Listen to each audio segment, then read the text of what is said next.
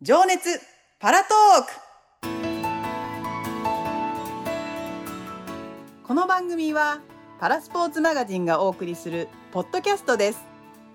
パラスポーツアスリートや障害を持ちながら精力的な活動をする人障害者の支援をする人など障害と共に生きるプロフェッショナルな方々を全力で応援する番組です。こんにちは。パラスポーツマガジン副編集長の野島博です。よろしくお願いします、えーさて、えー今日はマツダの MX30 という車に試乗させてもらうために横浜にあるマツダ株式会社の R&D センター横浜というところにやってきました。MX30 というのは車椅子からの乗り降りも楽にできて足を使わずに運転できるセルフエンパワーメントドライビングビークルなんです。今日は開発者の方にインタビューしてきたので、その様子をお聞きください。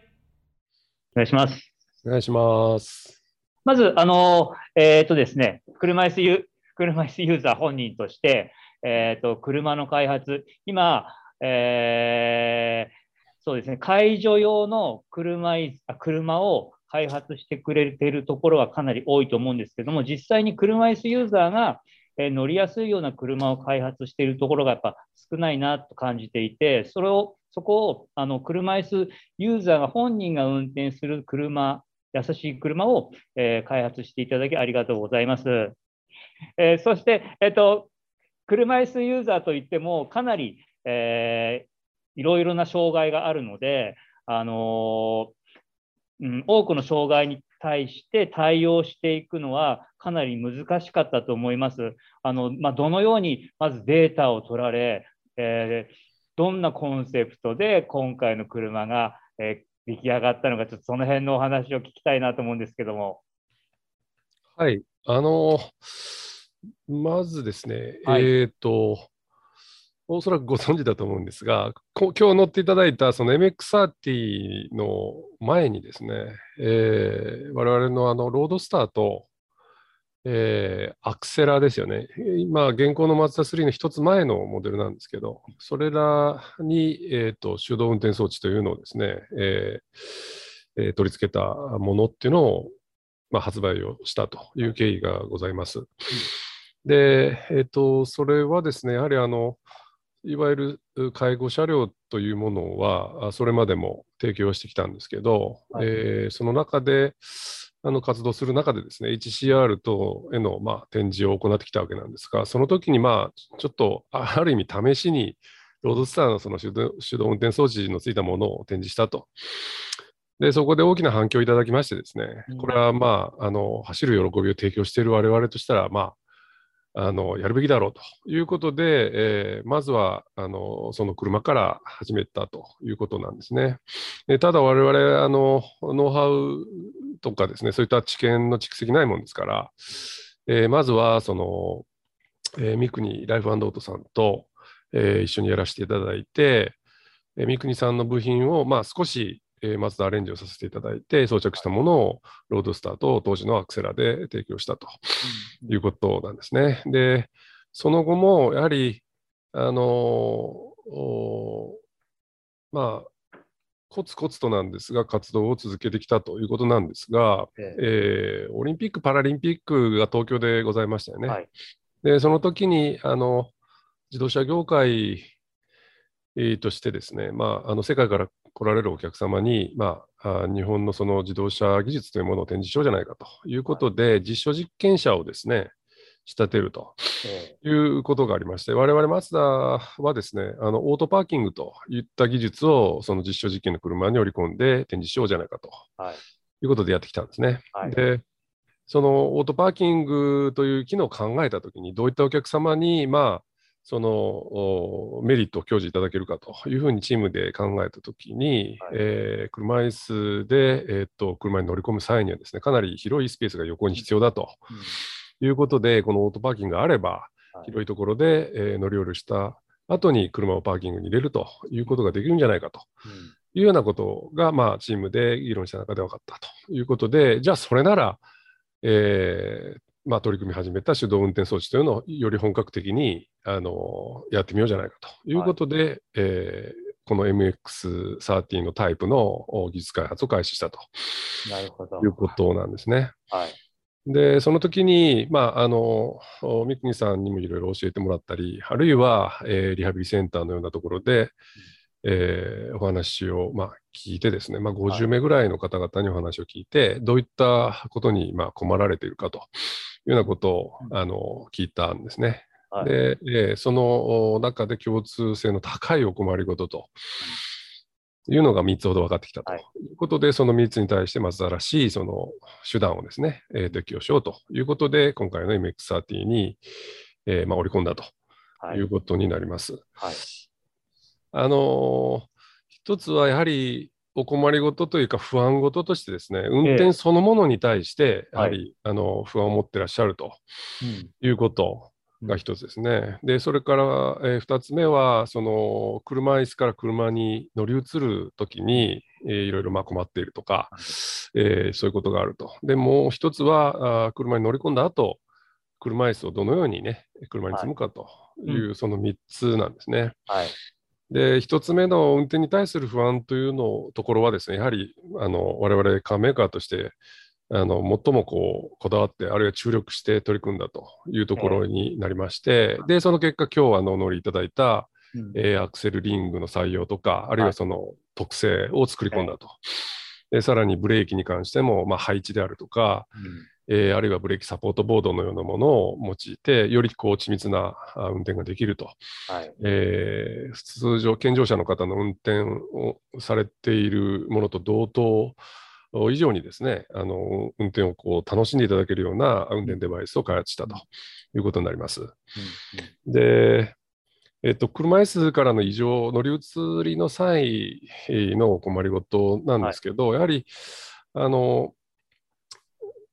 汎用性の高いものですと、えー、その形状もなかなかですね、あの、えー、制約も出てくると思いますので、はい、あの、特にその天板の形に関して我々、うん、あの工夫をしたということなんですね。うん、今日はあのお試しいただいたかと思うんですけど、はい、うん、あの車の中にお乗りいただいた後にあのご自分の足をね室内にこう、運ぶ際に、それがこう異常ボードがなるべく邪魔にならないような、うん、形状を作り込んでこう、えー、あの涙のようなね 三角形のようなああいう形に、はい、まあ、手をついてお尻をついてかつ足がこう動かしやすいみたいな形状を、まあ、いろいろ工夫してあの、取り込んだということですね。うん。うん、でもう一つはやはりこれはあのお困りごと直接的なことというよりもやはりカーメーカーとして安全は一丁目一番地ですから、はい、あのカーテンエアバッグとかサイドエアバッグが最近の車ね、あのついてますから、えー、あのそれが、えー、全く阻害されないようなところにこう折りたたんだ際には、えー、格納されると、うん、いうようなことは、まあ、あのカーメーカーとして、まあ、反映したということになります。はい。はい、で、まあ、3つ目のあの車椅子の積み込み維持についてはですね、えー、これあの、特に何がっていうのはないんですが、まあ、そもそもの MX30 が、あのフリースタイルドアというものを採用しておるということですので、うんはい、あの我々調べてあのこう、ご自分のお腹の上を転がして、助手席側にというのが、えー、まあ、あの多いというふうには分かってました。えー、その際にやっぱり服が汚れるとかね、はい、そういうこともあるということですので、はい、まあ、フリースタイルドアであれば、えー、えー、ご自分の後ろにね、あの包み込むということの、まあ、選んでいただけるんじゃないかということで、うんうん、まあ、この MX30 が親和性が高いのではないかというふうに考えたわけです。はい、なるほど。ありがとうございます。はい、あの、そうですね。えっ、ー、と、すごくよく調べていただいて、あの、開発していただいたなっていうのが、まあ、率直な実感であります。ありがとうございます。はい。あの、えっ、と、まあ、車椅子乗ってる当事者として、あの、今、あの、おっしゃっていただいた、車椅子をしまう時の、あの、車、お腹の上を通した時に、あの、洋服が汚れるとか、やっぱり、あの、すごく、こう、ストレスになるんですね。で、そのストレスを、あの、上に積んだり、後ろに積んだりっていうことで解消させていただいたりとかしている点、また、あとはその、乗り移る時のその小さい椅子だったりとか、あの、おっしゃってたように足が引っかからない。一番最初乗った時にちょっと足が引っかかったんですけど、あの、すぐ慣れて足が引っかからないように進めたりとか、あ、こういうこの形が、あこういうとこがこうなってると足が引っかかんないのかって逆に僕が知らされ知らされました。はい。あと、あの、えっ、ー、と、ハンドルにアクセルがついてるじゃないですか。あれ僕すごく好きで、はい、で、実際乗らせていただいたら、やっぱすごく乗りやすくて、あの、普段引いてアクセル、押してブレーキの車を乗っているんですけども、それがまあ独立して別々、そして、あの、まあ、アクセルを握るっていうほど握らなくてもスムーズに走ってくれるので、すごくストレスないですし、またブレーキも実際乗ってるま乗るまではなんかあのまっすぐこう押すだけっていうイメージがなかったんですね。なので、まっすぐ押すってどうなのかなと思ったけど、すごく押しやすいし、あのうん、的確に適量で押せるというか、あのあこういうことなんだ、もっと力もいるのかなと思ったら力もいらないですし、あのまあ、繰り返しになりますけど、いろんな箇所であの車に乗るストレスっていうのがかなりあの軽減されてるというか、もうない状態になっているので、あのえー、車椅子ユーザーとしたらすごくありがたい車だな実感があります。よかったです。ありがとうございます。障害者のスポーツとライフスタイルを深掘りしてお届けするパラスポーツマガジンは全国の書店、ネット書店で絶賛発売中です。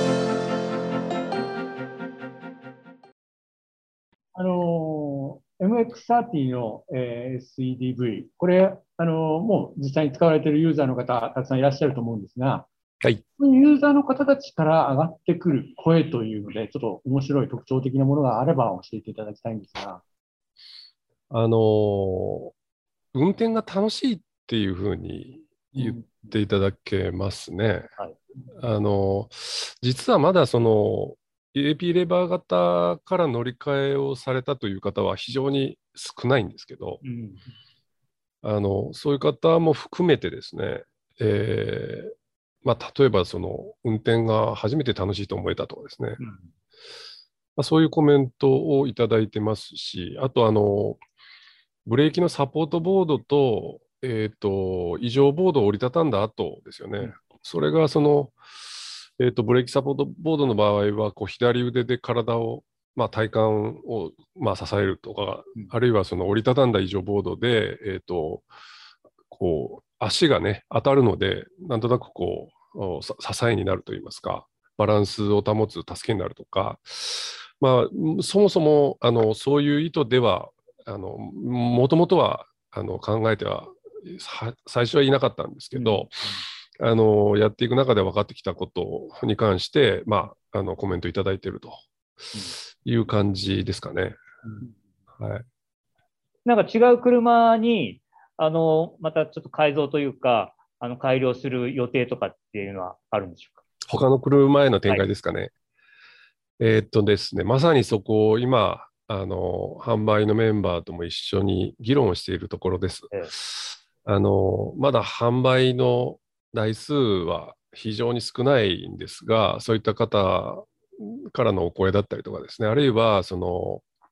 えー、HCR のような国際福祉機器店のようなところに出店した際にいろいろお声を聞かせていただいたりとかですね、はい、あるいはあのリハビリセンターのようなところに、えー、まあ、その認知していただくためにですね、車持って行って説明したり、あるいはあの指示をしてもらったりとかですね、はい、あのいろいろフィードバックをね、あの勉強させてもらいに行ったりしてるんですけど、うん、そういったところでやはりそのお声を聞かせていただいてるんですね。はい。うん、でそういったものを今集めつつありますので、えー、それを踏まえてですね、えー、今後どういう方向にあの展開していこうかということをチームで、はい、あのまさに、えー、議論を始めようとしているところです。うんうん、はい。なるほど。はい。楽しみにしてます。じゃあ、えー、視聴者の方方等に何か伝えたいことがあればあ、おっしゃっていただければと思いますが。えー、そうですね。あの、我々もあの、それこそ三国さんみたいにずっとやっていていろんな知見があるというあの会社ではないもんですからやはりさまざまなねご意見をあの忌憚なくお聞かせいただきたいしあのこれまあ私もまだ全然勉強が足らないのであの偉そうには言えないんですけどさまざまなその制約の中でね、あの暮らしていらっしゃる方が、まあ、多いかと思うので、あの車に対して、えー、こうもっと自由にね、こうやりたい、ああやりたいみたいなこう希望だったり、そういうものをね、あの口に出して、うん、えー、あのいただきたいなと思ってね、あのまあ、どこまでできるかっていうのはあるんですけど、あの全くこう耳に あの入ってこないというか、我々わからないから、そういったところは、あの、ぜひね、えー、何でも自由に、あの、意見いただけたらいいんじゃないかなというふうに思います。あの、普通の人はね、車に対して、皆さん評論家でいろんなことを自由に言うじゃないですか。はい、まあ、同じように、はい、あの、ものを言っていただけたらいいかなというふうに思います。はい。はい、ありがとうございます。今日はマツダ MX-30 の開発の背景などをお聞きしました。車椅子ユーザーとしてこの車を使ってみた全体的な感想などについてはまた次回お話ししたいと思いますので是非お楽しみにしてくださいではまた野島ひろしでした。